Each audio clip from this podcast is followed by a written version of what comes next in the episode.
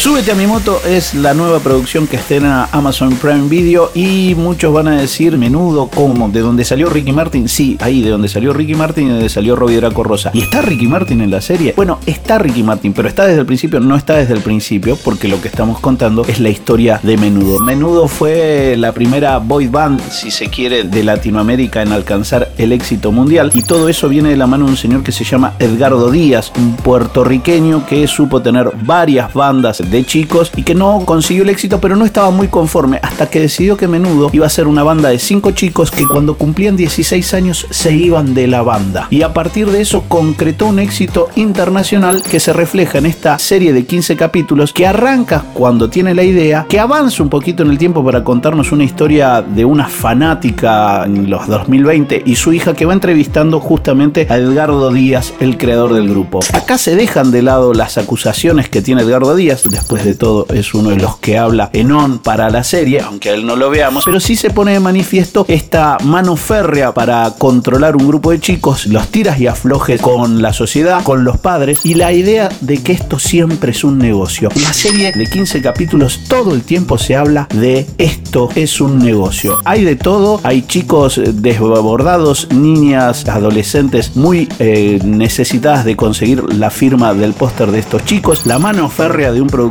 que todo el tiempo nos deja entrever que algo más pasaba en esta historia que dan da vuelta y 15 capítulos que para eh, los que tenemos un poquito más de 40 sentiremos que es una suerte del lado B de la de Luis Miguel, pero en realidad era el Boca River, hay veces de la época. Menudo, súbete a mi moto, llega a Amazon Prime. Soy Horacio Marmurek y esta es una pastilla de series con música. Pasaron cosas.